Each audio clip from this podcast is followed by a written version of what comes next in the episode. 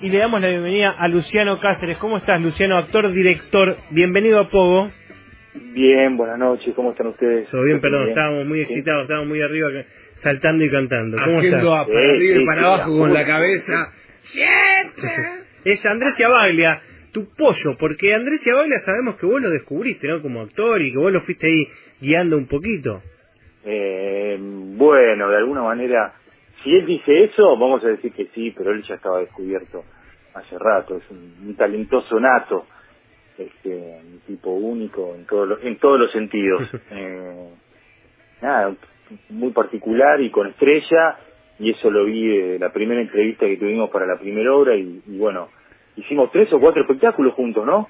Me encanta, eh, me encanta que la nota es para vos y, y ya Sí, estamos Pero Luciano, si claramente vos me llamás para una nota es para que hable de vos. Ah, te descubrió. Bien, Luciano. La idea es mentir cosas. Pero Luciano, ¿cómo es el potrero de los actores? Porque de alguna manera lo que nos contó Andrés es eso. Es como que vos lo viste en el potrero jugando y quisiste llevarlo a un club. Y de alguna manera, y bueno, pero es la que me pasó a mí y, y hay que siempre estar ahí abriendo, porque si no, no pasa nada. Si no te, si no te dan una camiseta y para salir a jugar, no jugás nunca, siempre la estás viendo de afuera. Este, y eso armamos con, con Andrés y con muchos pibes de su generación. Y estuvo buenísimo y salió a probarse ahí en, en- en algo más de, nada, más, más grupal y se fue destacando y fuimos avanzando y nada ya todo el mundo sabe todo lo que está laburando Andrés de un tiempo a esta parte, protagonizando cine y demás, ¿no? Y, y Luciano, ¿vos, ¿vos tuviste también un, un padrino así que te sacó el potrero? Eh, no, la verdad que Una no. gran maestra tuviste, ¿o no? Tuve maestra y tuve así, pero no, nos abrimos medio camino a la fuerza ahí con Ujú. Zurraco. Ujú. Este, Sergio Zurraco. ahí. Sergio Zurraco, un gran actor y compañero. eh, y nos, nos abrimos así en donde yo lo dirigía a él y él me dirigió a mí. Y de esa manera empezamos como a ponernos al- más al frente, ¿no? Claro, vos, vos sos director de muy joven. Sí, sí, hace 23 años que soy director. Ca- casi a la par de, de- de tu formación actoral. No, no, yo tengo 43 este, Estamos y laburo con- desde los 11, o sea, Ah, claro, está bien, está bien, está bien. Eh, ¿Cómo de los Fuerte. 11? Sí. ¿Se puede eso? Sí, es sí. un montón, es un montón, sí. Sí, Sí. sí, sí, muchas, muchas vidas, muchas vidas Pero de ¿qué- ficción aquí. ¿Qué hacía a los 11 Luciano Cáceres? Bueno, iba a la escuela y estudiaba teatro y empecé a participar de, de una obra que se llamaba Heredarás el viento, que dirigía Alejandro Samek, Ujú. hijo del abuelo, que fue como la, la- la escuela donde yo empecé a estudiar, que ahora es Andamio 90. Y bueno, esa fue mi primera obra y a los 13 mi primer cooperativa y, y a los 14 ya haciendo teatro callejero y así sin parar hasta ahora. Claro, y, lle- y llevándolo, comparando con la, con la vida del futbolista, que a nosotros también nos gusta mucho el fútbol. Digo, de alguna manera es como... el- Lo entrevistamos recién a Bocini, para que sepa, Luciano. Qué capo, qué capo. Tuve la suerte de, de verlo, de verlo varias veces, amigo de un amigo, un capo, un capo, un grande. un, un ídolo de ídolos, que es algo que no, no logra cualquiera.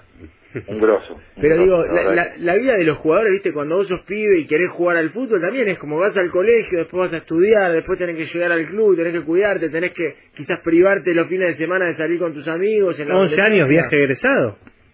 Bueno, O sea, los sí, 12. todas esas cosas me pasó, me pasó todo, todo eso que vos decís, obviamente no con el rigor de, un- de un deportista, pero bastante parecido. No, yo casi no me voy de viaje egresados también.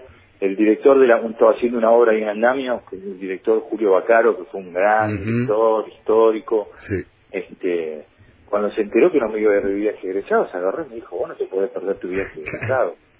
Pero menos mal que te agarró uno así, porque otro te hace creer Sí, que... y, y Nacho Rodríguez de Anca, un, un amigo, porque actual en la actualidad sigue siendo mi amigo desde ese momento, este me, me reemplazó en la obra que estaba haciendo y, y eso me hizo la gamba para que yo me pueda ir esa semana. Igual mucho, de verdad, me encanta, para mí era una fiesta estar haciendo teatro y me encantaría estar haciendo ahora, si no fuese por esta pandemia, es algo que se está abriendo un poquito, pero pero es así.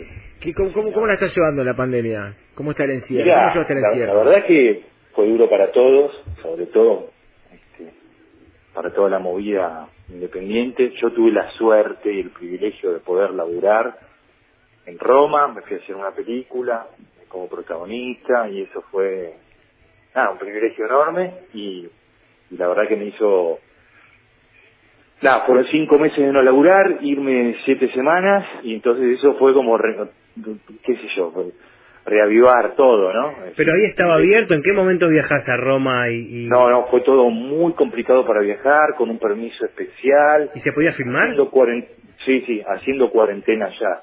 Fue de locos, pero se hizo y fue, la verdad que... Y además es una película extrañísima, porque me la pasaron, el guion eh, lo pasó el director, en mayo del 2019, y la película habla de una cuarentena porque hay un virus No, no, no. que azota a toda Europa. Increíble. ¿Eh? Nada, nada, de locos, de ¿Cu- locos. ¿Cuándo se estrena esa película? En abril, mayo del año que viene. En, lo que- en ¿En cada qué guion, en qué guion está trabajando ese director ahora? Para, para No, ir no, sabiendo, te dije, empecé para a Una guerra de laboratorio. Sí, por favor, por favor. Te dan la vacuna, un ¿no? Con la entrada, en el mayo te dan una vacuna y entras a ver la peli. No, no, no, de locos, de locos. Es una película que, que plantea eso, como si este, supiéramos que, que van a pasar estas epidemias y, estas, y estos virus.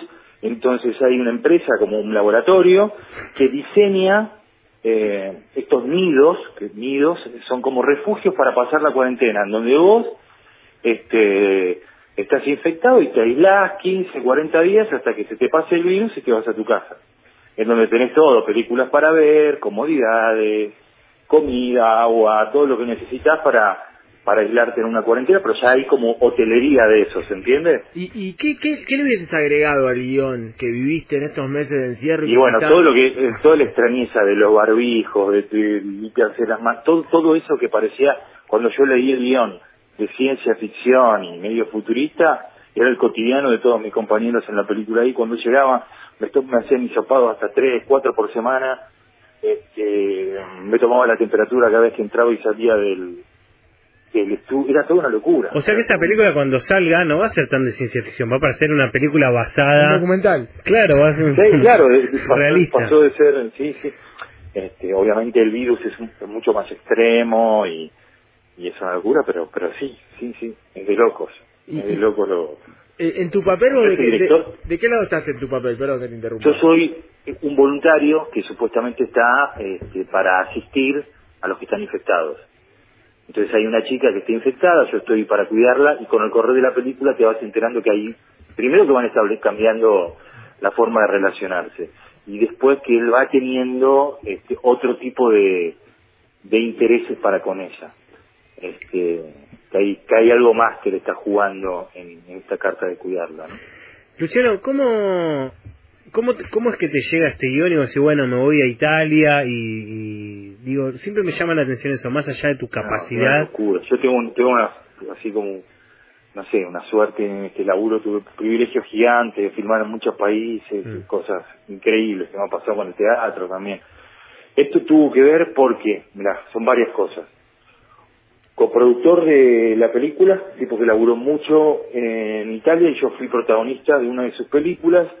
Le pasan para que traduzca al español porque la película se hizo en español, porque hay una hay como una in- idea de empezar a ampliar el mercado italiano haciendo películas en español porque el mercado italiano en italiano es muy pequeño porque es solo Italia. Claro.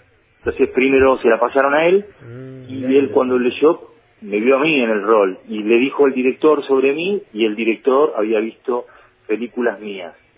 Y no solo eso, sino que el, el director ayudante, que es como si fuese un maestro director, porque esta es su ópera prima, fue el director de una serie italiana que yo hice hace 10 años. Entonces cuando también pensó en mí, y fueron nada, como por, por distintos lugares, este, me llegó, pero son esas casualidades. Sí, un poco, la, la suerte un poco se construye también, digo, tiene que ver con la Y trayectoria. los con lugares. laburos, y los laburos, que es así. Y el hacer, Este, Luciano, también el hacer, porque yo que los conocemos hace muchos años y la verdad que vos sos un referente para mí porque me enseñaste a, a que las cosas hay que conseguirlas y conquistarlas y que la única forma de conseguirlas es con laburo y poniéndole el cuerpo.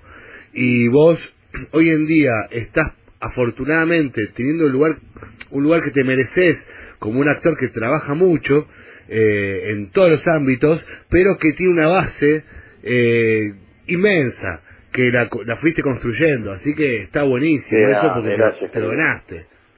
Gracias, querido. No, pero eso sí, sí. eso sí, para mí el movimiento genera movimiento. Y después hay algo muy globalizado que está ocurriendo con nuestros laburos, que estar obviamente las nuevas plataformas y, y bueno, un montón de webs en donde se puede ver nuestro cine, nuestras series. Eh, No, ah, esto, se el- ve- lo del idioma. Lo del en todo el italiano lugar del mundo, ¿viste? Se te puede ver en todos lados. Sí. No, pero este- esta apertura del idioma italiano me sorprende también. Digo, es verdad que, que Italia se, se queda corto quizás con, el, con su lenguaje en el territorio y que se abra nuevos idiomas parece que es, es una... No, no, y además es algo que está sucediendo de verdad.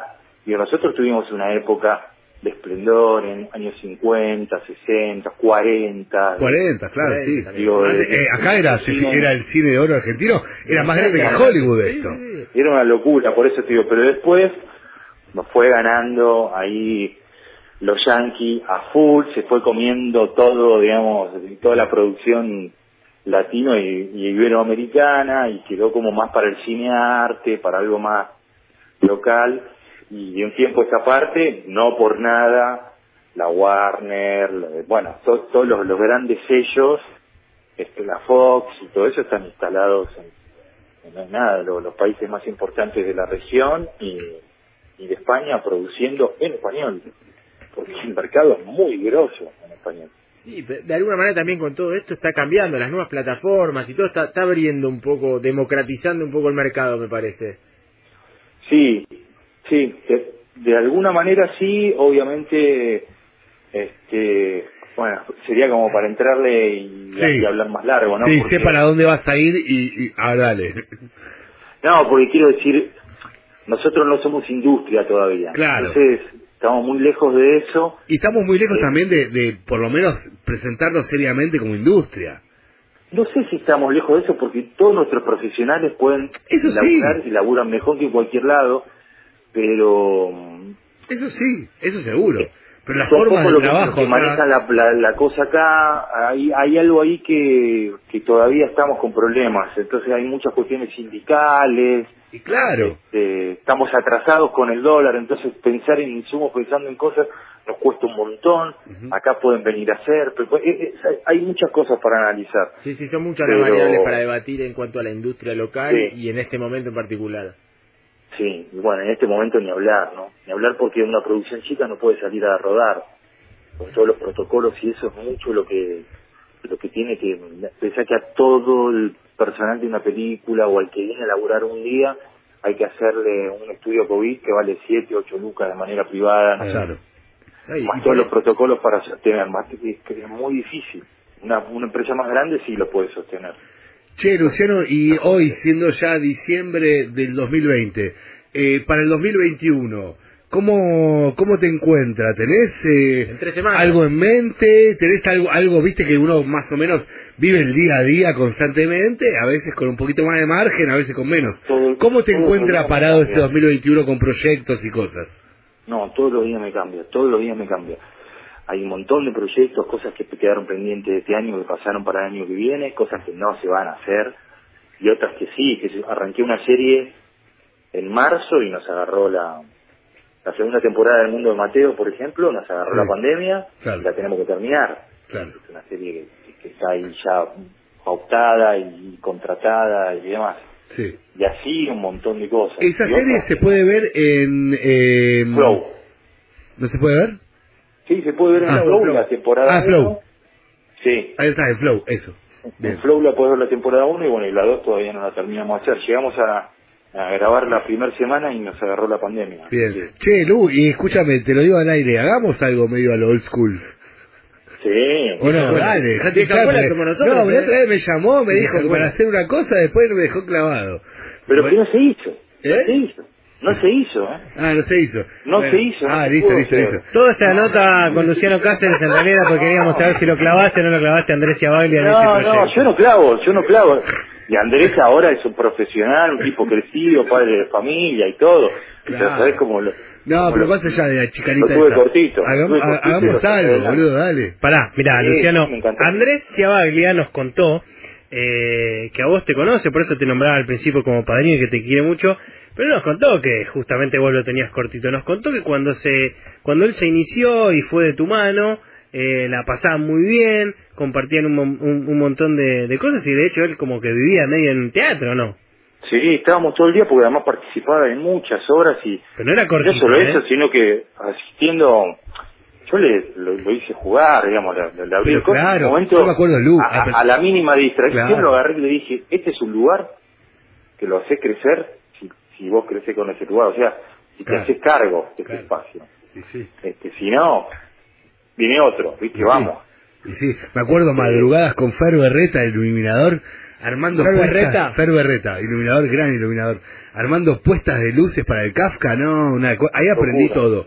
Ahí, ahí mirando y siendo parte, y aparte, y durante algunas, ve- algunos minutos en la cancha, ahí aprendí, no te digo aprendí todo, pero ahí fue como el- la prueba de fuego. Porque, porque además es eso, el, el rato de estar, como vos decís, esos minutos de escenario, a veces no te lo dan años de estudio, Claro, porque es formación y hacer al mismo tiempo nuestro nuestro oficio. sí. La formación porque es atajo, es, hab- es este, poder ver cómo pensaron el teatro en estos miles de años. Entonces, eh, estudiar es importante porque esto no es algo, no es la novedad. Es saber que esto que queremos hacer lo vienen pensando hace miles de años. Este, y después el hacer, porque ahí va a aparecer tu forma de hacer las cosas, tu, tu punto de vista, que eso este, es lo, lo que va a mostrar tu particularidad, ¿no? Sí, sí, la profesión es antigua, pero la producción hay que actualizarla día a día y más en este año. Luciano, antes, eh, eh, recién eh, Andrés contaba que como que estuvo siempre en el teatro y, y ahí aprendió todo. Y vos también contaste hace poco, no sé si ya lo habías contado muchas veces o qué, pero nos enteramos hace poco tu historia de cómo nacés, que es que técnicamente nacés en un teatro y que es una historia como de amor al teatro, ¿no? no, no, no nací en un teatro, pero mis, mis padres, y hasta ahora lo puedo decir así con todas las letras, este, tuvieron sexo en un escenario, siendo... Fuiste concebido en el teatro. Eso. Exactamente, exactamente. Bueno, en esta época, en esta época que se discute exactamente, fue, naciste en un teatro, en un teatro. Exacto, ahí, así es. Y, y bueno, sí, ese es mi origen. Eh, y cosa que me enteré mucho después, Mm. como a los 15, 16 años, pero bueno, Pero ya eras había ahí. fuego. Claro, yo ya actuaba desde antes. Viste, como que, uno no sabe dónde fue concebido, pero quizás eso ya te marca de una Sí, manera muy duda. implícita, muy muy interior. Sin duda, y después también marcó el, el amor que tenían mis padres para, para nada, para, para lo que había elegido también. Era ahí algo que acompañaron mucho, acompañaron mucho de todas mis ganas, y eso estuvo buenísimo, porque nada, fueron cómplices de, de- de lo que yo elegí después, ¿viste? Sí, sí, hay que comparar. apasionados de- del teatro. Bueno, Luciano, entonces vamos a esperar ahí que salga el, el thriller italiano. ¿Cómo se llama? El nido, El nido. Vamos a ir a ver con, con la vacuna, lo vamos a ir a ver al cine. dale. No, quizás, quizás encima se termina dando por streaming. Eh, Sería el, el colmo de... de- No, no, es una peli, es una peli que va a tener su, su estreno cinematográfico sin duda. Bien, sin bien. duda, porque vale la pena. Bien. Una, una gran fotografía, está buenísimo. Que vuelva al cine. Buenísimo. Luciano Cáceres, muchas gracias por haber estado acá No, en Pogo. por favor, gracias a ustedes. Nosotros vamos a una tanda y seguimos hasta las 12 acompañándote.